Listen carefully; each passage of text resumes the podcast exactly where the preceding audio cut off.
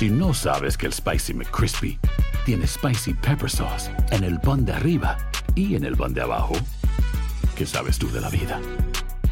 Para, pa, pa, pa.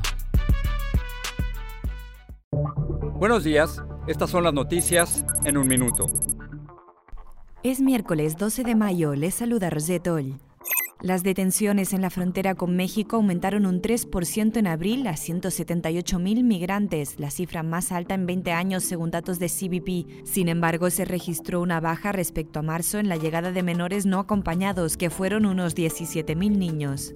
Los republicanos de la Cámara de Representantes planean votar hoy si remueven a Liz Cheney de la posición de tercera republicana más poderosa en la Cámara Baja. Cheney, quien votó a favor del impeachment de Trump, dijo que el exmandatario socava nuestra democracia. La ONU teme una guerra tras la escalada en los ataques entre el ejército israelí que derribó dos bloques de pisos y grupos de palestinos en Gaza que lanzaron un millar de cohetes según Israel. Seis israelíes han muerto y 43 palestinos, entre ellos 13 niños, han fallecido en Gaza según el Ministerio de Salud palestino.